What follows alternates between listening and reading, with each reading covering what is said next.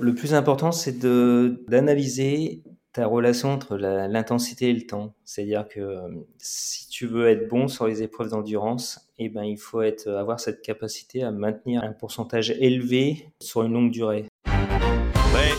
ça revient fort, ça revient fort. Elle est impressionnante. C'est une victoire monumentale de la France. Une transition ultra rapide. Énorme ici. Accroche, accroche. Il a gagné, patrouille de France. L'armée des champions, c'est. Salut, c'est Valentin et je vous souhaite la bienvenue dans Loop sur le triathlon. Toutes les deux semaines, je vous emmène à la rencontre des passionnés de triathlon, que ce soit des athlètes professionnels, des coachs, des nutritionnistes. Bref, on part à la rencontre de ces passionnés qui sont acteurs de notre sport. Dans cet épisode, je vous emmène à la rencontre de Caroli de KS Endurance Training, qui est un expert sur la partie coaching. Alors bonne écoute. Hello Caroli. Salut Valentin. Bon, c'est un plaisir de te recevoir une nouvelle fois dans le podcast euh, Loop sur le triathlon. Euh, on va commencer cet échange par une brève présentation de ton côté. Est-ce que tu pourrais dire aux auditeurs euh, qui tu es et qu'est-ce que tu fais au quotidien? Euh, Carole je suis entraîneur un peu spécialisé triathlon et c'est mon quotidien où j'entraîne des, des, athlètes de tous les niveaux tous les jours. Ok, au top. Bon, on voit en plus qu'il y a eu des beaux résultats ce week-end. On est vraiment dans une temporalité parce que l'épisode sort euh, vendredi. Donc euh, sur cette capsule, on va essayer de voir comment on détermine sa vitesse et sa puissance critique quand on se coach seul ou alors pour les coachs aussi pour avoir des notions. Pour commencer cet épisode, est-ce que tu pourrais définir la notion de puissance et de vitesse critique? Ben, C'est la relation entre l'intensité et le temps. Donc si tu prends en vélo, ça serait la relation euh, puissance-temps et en course à pied, la relation euh, distance-temps. Donc ce qui est assez, euh, assez simple, c'est que plus le temps s'allonge et, et, moins l'intensité est élevée. Donc ça, ça va étonner personne. Mais en calculant cette pente de relation entre l'intensité et le temps, on arrive à définir une, une intensité étalon qui s'appelle l'intensité critique, enfin plus précisément la puissance critique et la vitesse critique donc puissance critique en vélo, vitesse critique en natation et en course à pied. Et euh, la connaissance de ces euh, paramètres, de cette intensité, est vraiment quelque chose, euh, est un étalon et permet de définir des domaines d'intensité. Et qu'est-ce qu'on on entend par l'intensité critique? C'est un peu un taux maximal d'intensité qui permet de rester stable c'est-à-dire au-dessus de l'intensité critique, on part sur un processus non stable avec une dérive de VO2, de fatigue.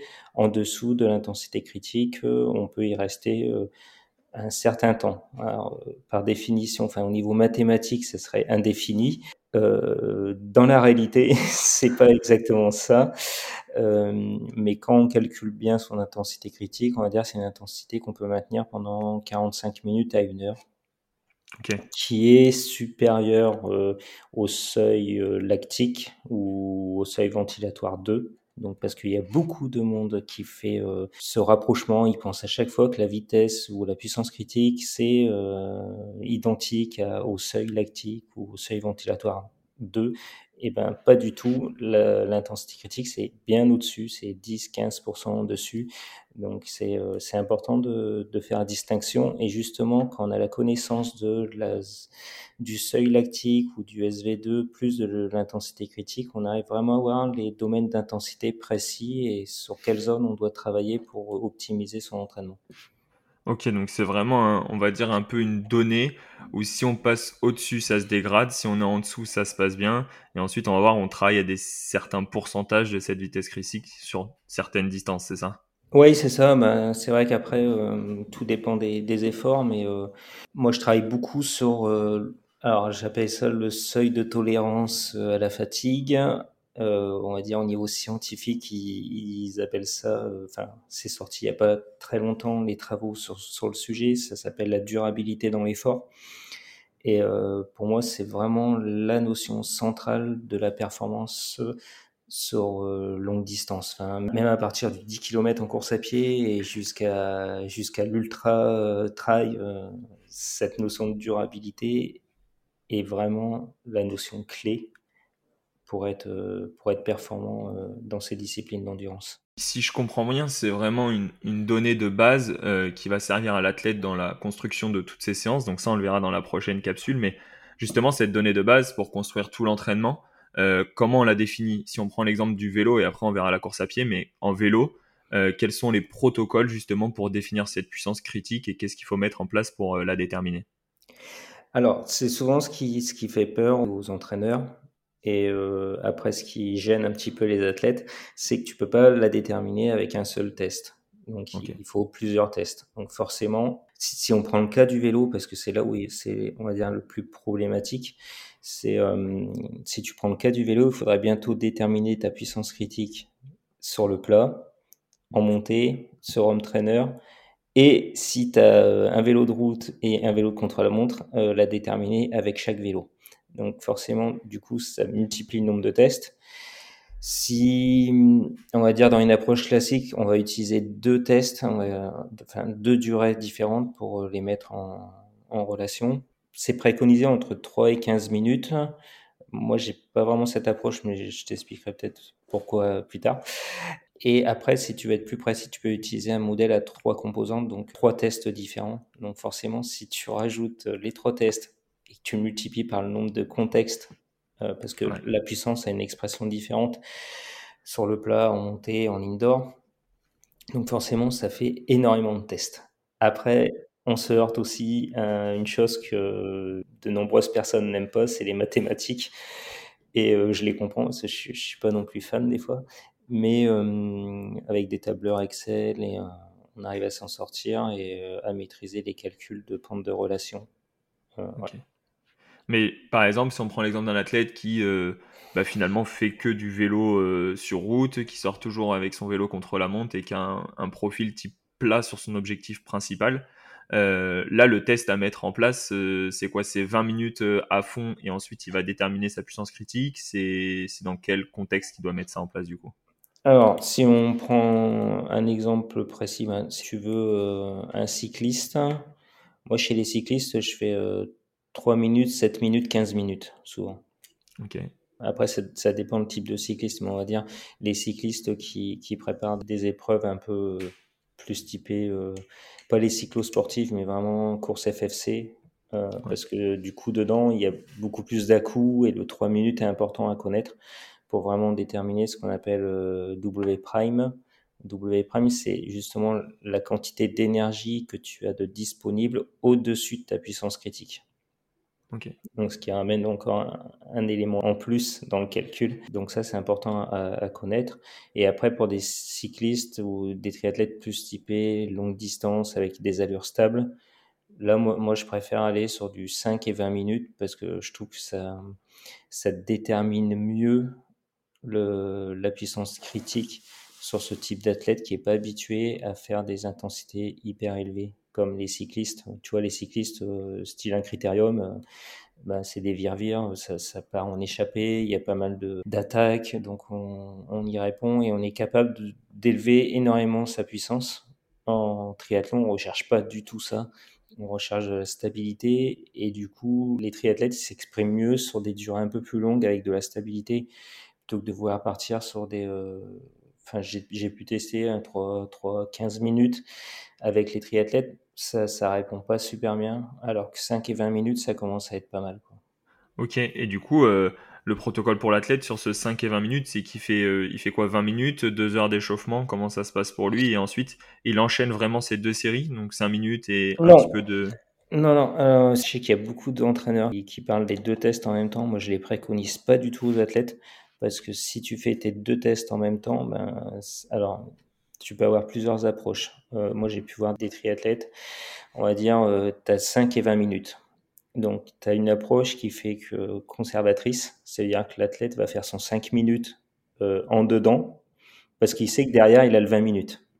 Donc, ça veut dire que du coup, bah, le 5 et le 20 minutes, ils sont biaisés parce que tu te restreins sur le 5 minutes, du coup, as pas, tu, tu mets pas ta meilleure performance. Et du coup, sur le 20 minutes, il va être impacté par le 5 minutes. Et tu vas avoir des ratios entre le 5 et le 20 qui vont pas être bons. Parce que ça, c'est hyper important. C'est que si la relation, elle est pas bonne entre le 5 et le 20 minutes, tu peux soit euh, surestimer la puissance critique, C'est-à-dire, si ton 20 minutes, il est trop proche de ton 5 minutes, tu vas, tu vas avoir une surestimation de ta puissance critique. Et à l'inverse, si ton 5 minutes est trop élevé par rapport au 20, tu vas avoir une sous-estimation de ta puissance critique. Ok. Et du coup, les, les, athlètes qui font les deux tests en même temps, donc il y a cette configuration où l'un est conservateur. Après, tu as la configuration où euh, il va tellement donner sur le 5 minutes, ça va ouais. impacter le 20 minutes. Et du coup, la dynamique entre le 5 et le 20 sera aussi brisée. Et euh, faire les deux tests en même temps, c'est vraiment la fausse bonne idée. Alors tu gagnes du temps, mais du coup, tu as des résultats qui sont euh, ce qu'ils sont. Quoi. Des, okay. tu as un peu un résultat, on va dire, bancal. Alors que si tu les fais vraiment séparément, tu donnes vraiment ce que tu peux sur le 5 minutes parce que c'est euh, un effort all out, comme on appelle. Donc tu dois partir au, au max et après, à chaque fois, quand, sur un test de 5 minutes réussi, on va dire que la puissance max développée, c'est sur la première ou les deux premières minutes et après ça décroît.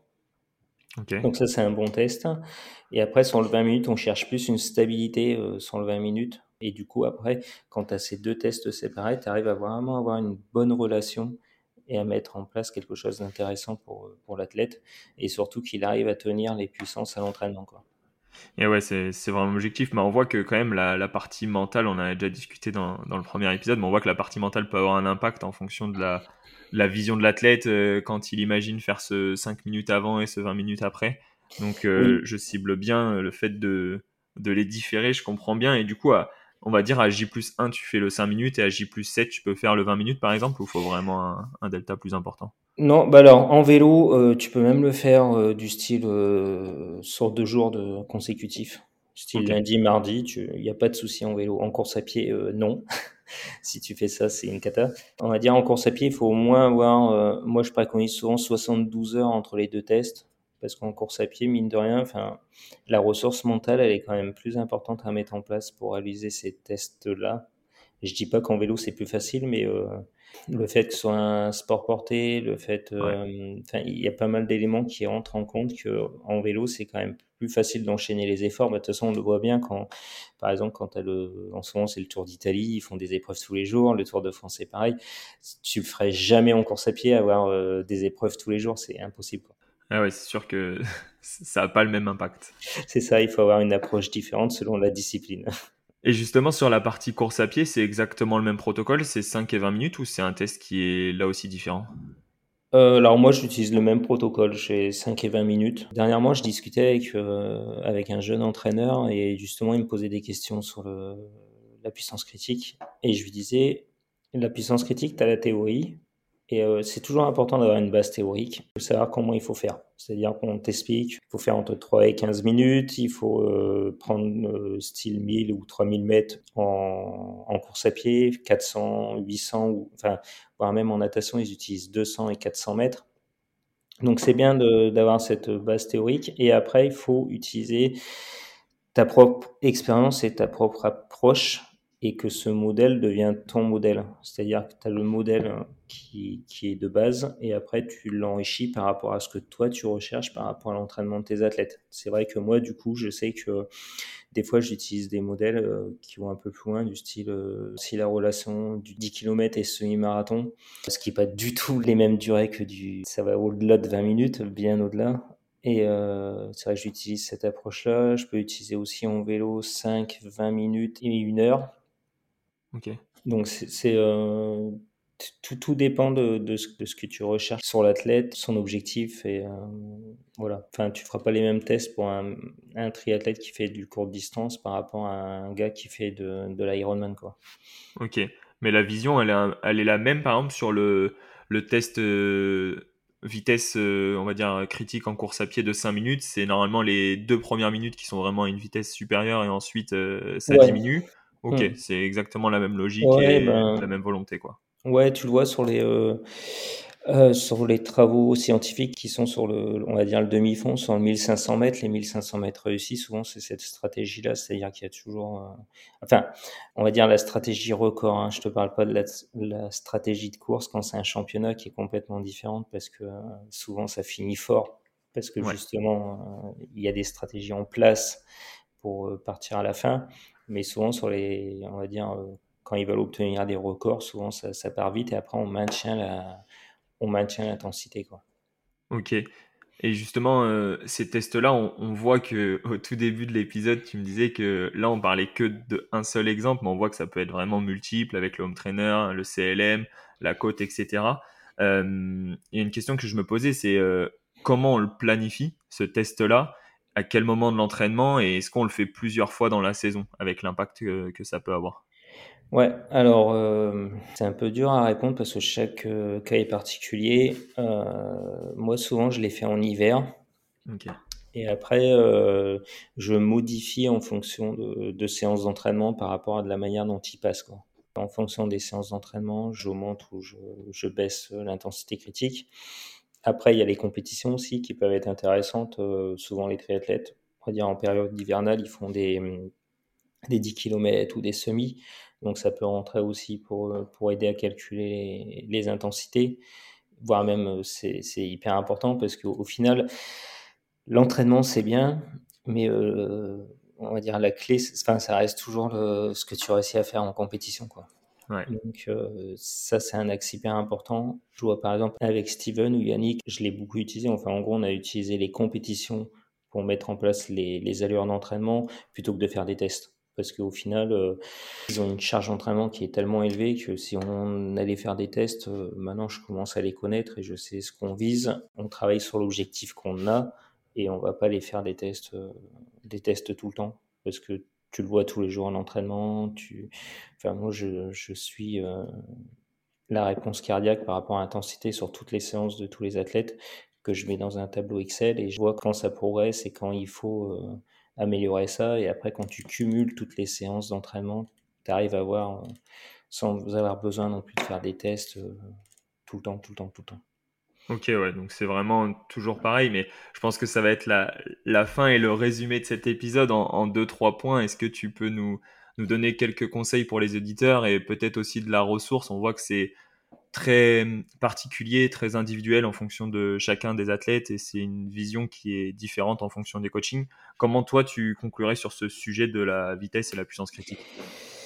Euh, bah, Je conclurais sur le fait que le plus important c'est d'analyser ta relation entre l'intensité et le temps. C'est-à-dire que euh, si tu veux être bon sur les épreuves d'endurance, eh ben, il faut être, avoir cette capacité à maintenir un pourcentage élevé sur une longue durée. C'est-à-dire qu'il faut que ta courbe de relation intensité-temps, enfin ta pente de relation intensité-temps, soit euh, la plus rapprochée possible. Ok.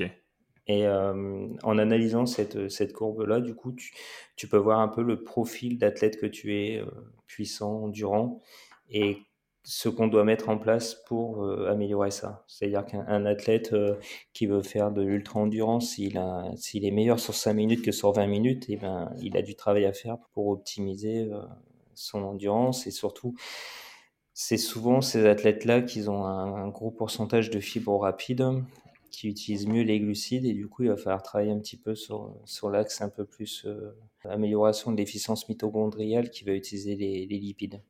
Ok. Et justement, est-ce que tu aurais un petit peu de ressources à nous donner pour les auditeurs euh, Un livre?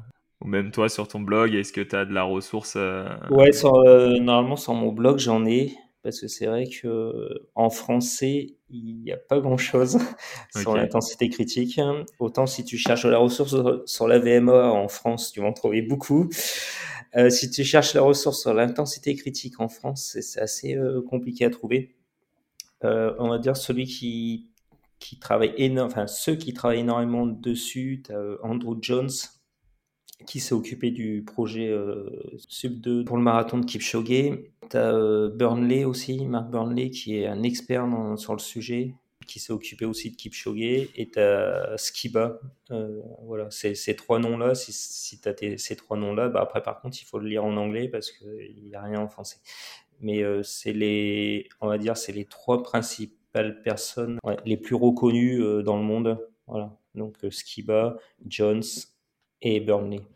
Ok, bah en tout cas, euh, merci à toi. Et puis, si j'ai bien compris, il y a aussi de la ressource sur ton blog donc de KS Endurance Training. Donc, je mettrai le lien dans la, dans la description pour les éditeurs. Et merci pour ces informations. et à très vite, Caroline. Avec plaisir. À bientôt. Ciao. Ciao. Merci à vous d'avoir écouté cet épisode jusqu'au bout.